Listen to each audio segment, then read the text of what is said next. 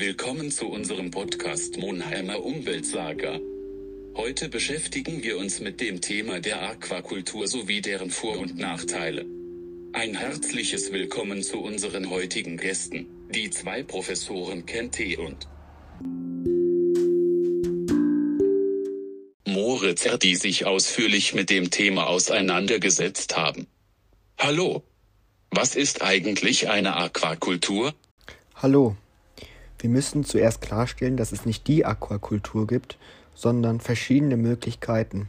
Zum Beispiel eine mit Wasser gefüllte Grube, die Fische fängt, oder ein künstlich angelegter Teich. Können Sie noch andere Möglichkeiten nennen, Herr T.?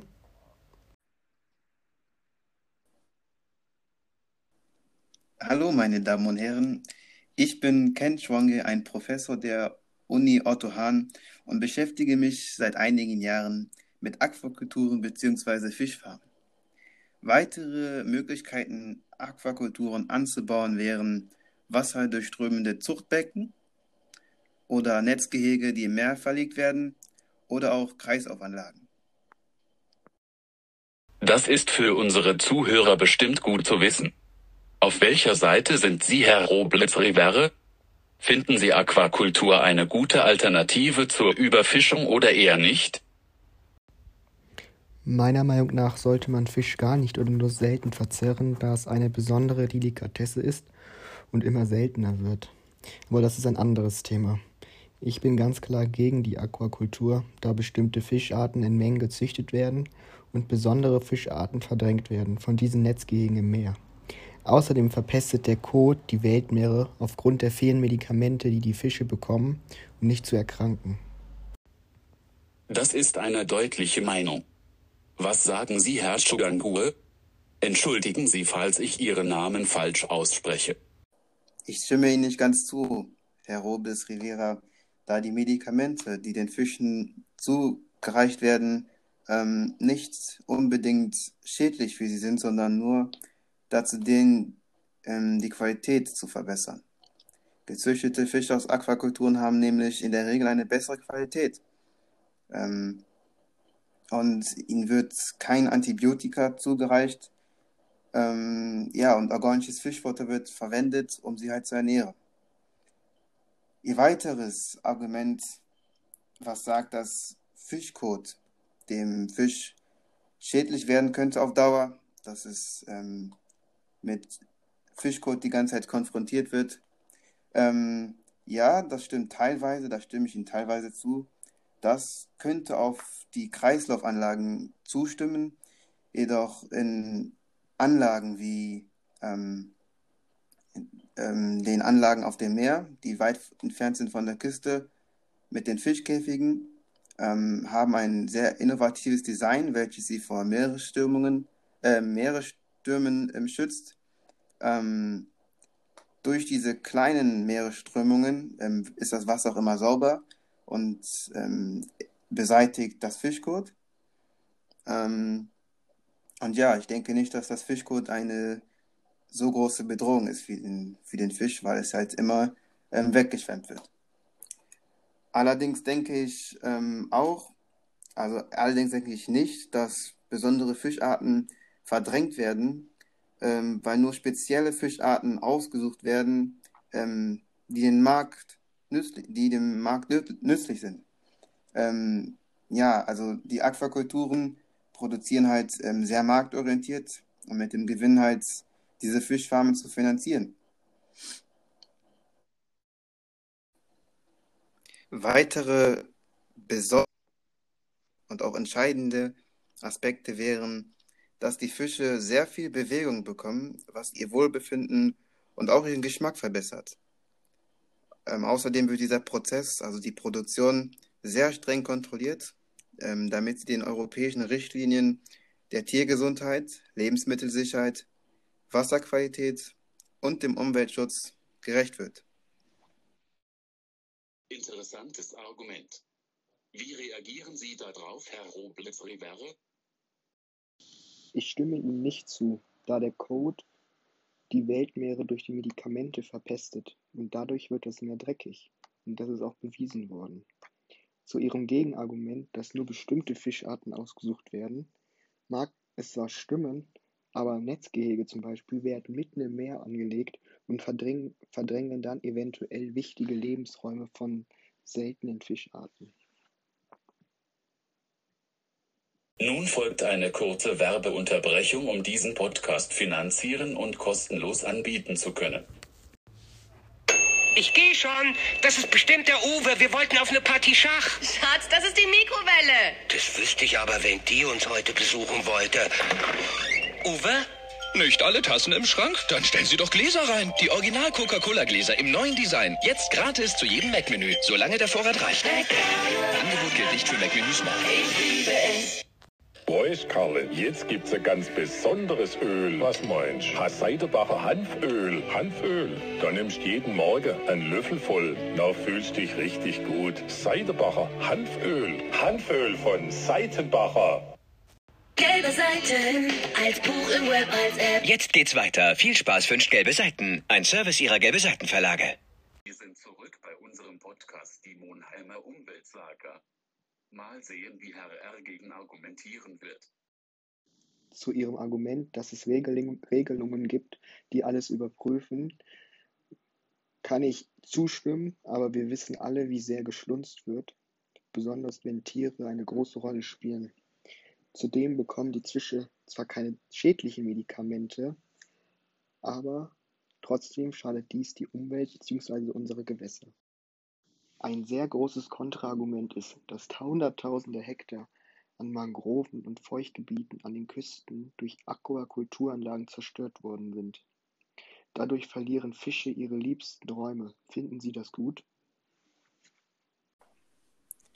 Ob es gut oder schlecht ist, mal dahingestellt. Denn jede Delikatesse Ich finde diese Aussage sehr unprofessionell von Ihnen, Herr T. Seltene Fischarten verlieren ihren Lebensraum und Ihnen ist es egal? Also egal ist es mir nicht, aber Fischfarmen wie diese können dazu beitragen, den Hunger der Weltbevölkerung zu stillen.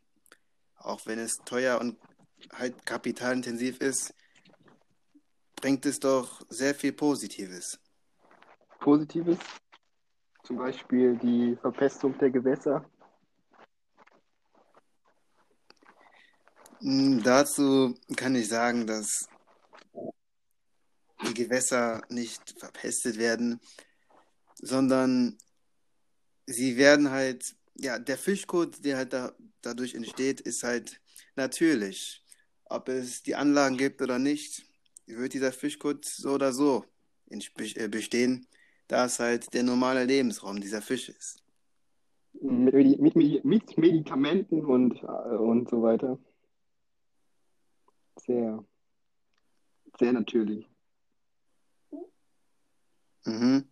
Spannende Diskussion. Mal sehen, was Herr T. für weitere Gegenargumente nennt. Das Geschäft der Aquakulturen bzw. der Fischfarmen lief in den letzten Jahren erstaunlicherweise gut, was man sich erstmals nicht ähm, gedacht hatte. Also es existieren kurze Transportwege. Ähm, Aquakulturen stammt oftmals aus Europa. Und ja, also der, die Transportwege ähm, verschaffen halt sehr flexible und gute Möglichkeiten für den Export. Und ja, die Nachfrage ist da und ähm, große Länder, mächtige Länder wie Japan oder ja, die USA, die haben halt eine sehr große Nachfrage nach diesen qualitativ hochwertigen Fischen.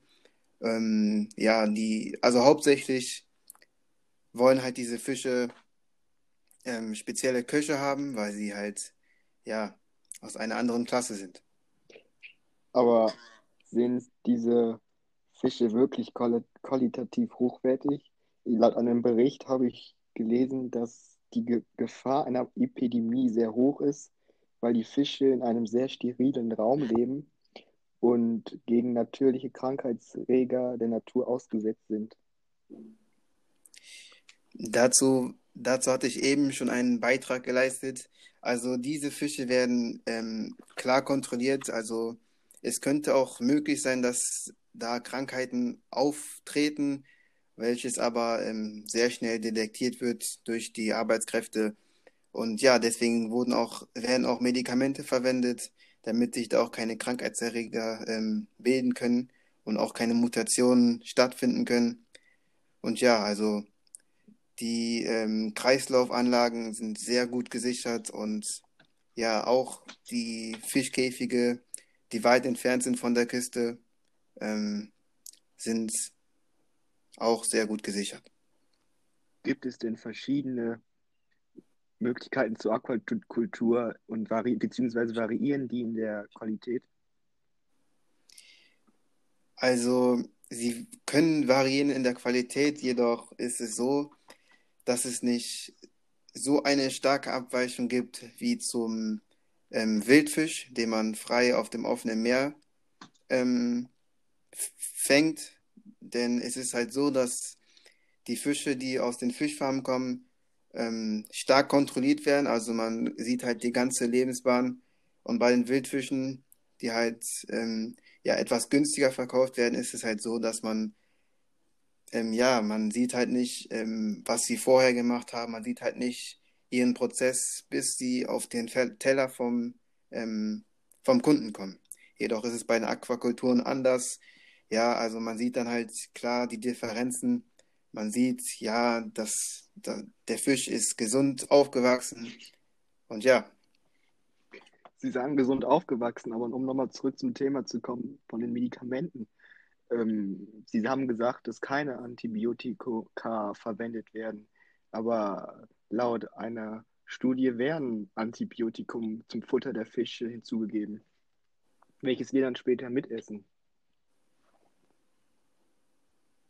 Wie gesagt, ich habe ähm, sehr vertrauliche und seriöse Quellen, ähm, welche sagen, dass halt kein Antibiotika verwendet wird. Medikamente werden halt verwendet, ja, aber Antibiotika nicht. Und Herr T., ich hätte, Herr T., ich hätte eine professionelle Frage an Sie zum Thema Überfischung. Findet für Sie eine Überfischung in der Aquakultur statt? Also man stört nicht das natürliche Gleichgewicht, also man überfischt nicht, sondern man setzt kleine Fische ein, kleine ähm, gezielte Fische, ähm, die marktorientiert wirken ähm, und ja, und erntet sie. Also eine Art geschlossener Kreislauf. Also wird keine Überfischung ähm, überhaupt möglich sein und ja, es findet keine Überfischung statt. Und dürfte ich Sie noch fragen, welche Fische so hauptsächlich gefangen werden? Also es gibt verschiedene Nachfragen. Also es gibt spezielle Fische aus mehreren, ähm, aus mehreren Gebieten, die halt ähm, eine hohe Anfrage haben und ähm, diese werden dann halt dementsprechend gezielt, ähm, gezielt geerntet und halt verarbeitet für den Markt. Okay, gut zu wissen. Ja.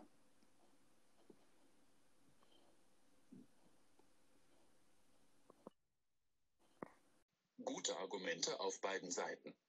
Werden sich die Professoren heute einig? Wir gehen zurück.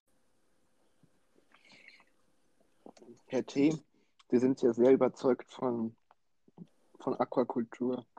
Aber ist es denn wirklich eine, also diese Intensivierung, ist die wirklich nachhaltig? Ähm, dazu kann ich sagen, ähm, dass die Intensivierung ähm, sehr wohl nachhaltig ist, also für die nachkommenden Generationen ähm, sehr nützlich ist, da halt das natürliche Gleichgewicht der Fische nicht gestört wird, ähm, sie halt auch in ihrem Rhythmus bleiben. Also die werden halt nicht gefährdet. Also es schafft auch Arbeitsplätze für die nächsten Generationen, also Arbeitsplätze in abgelegenen Gebieten. Und dann schreit halt der langsam wachsende Markt ähm, voran. Und ja, dieses, das, Innova das innovative Design, was verwendet wird, ja, ist halt ähm, hochkomplex und ist halt wirklich mit guter Qualität versehen. Und ja, ist auch für die nächsten Generationen ähm, zu haben. Aber die Massentierhaltung in den kleinen Käfigen führen doch auch oft zu Krankheiten und Parasitenbefällen. Und dann müssen die doch auch wieder mit Medikamenten verhindert werden. Das ist doch nicht gerade umweltfreundlich. Ja, da haben Sie recht. Jedoch ähm, muss man dazu sagen, dass ähm, ja, es ist Also habe ich sie, um, habe ich sie überredet gegen Aquakultur? nein, haben Sie nicht. Warum?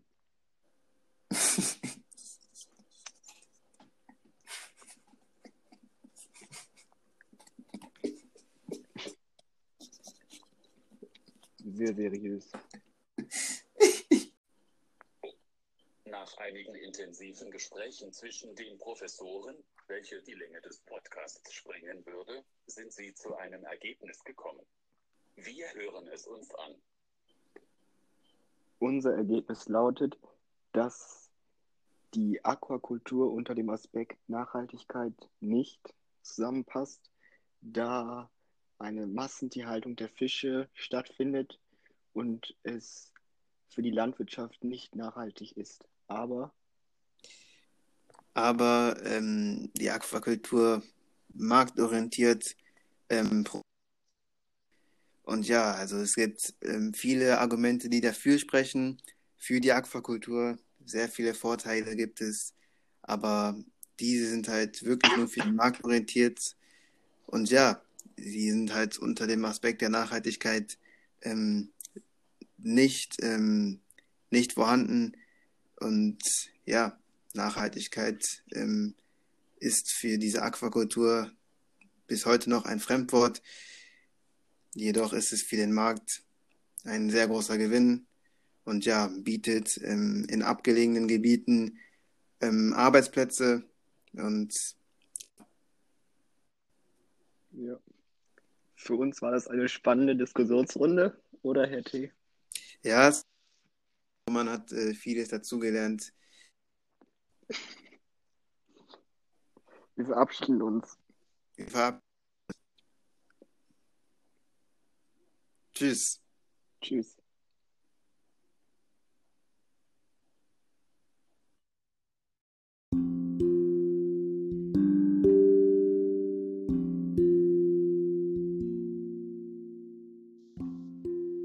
Ich bedanke mich bei Ihnen, Herr T. und Herr R. Ich hoffe, Ihnen hat der Podcast gefallen, Ihr Monheimer Umweltsager-Team. Unser Thema der nächsten Woche ist auch sehr kritisch und zwar die Massentierhaltung in Schweineställe.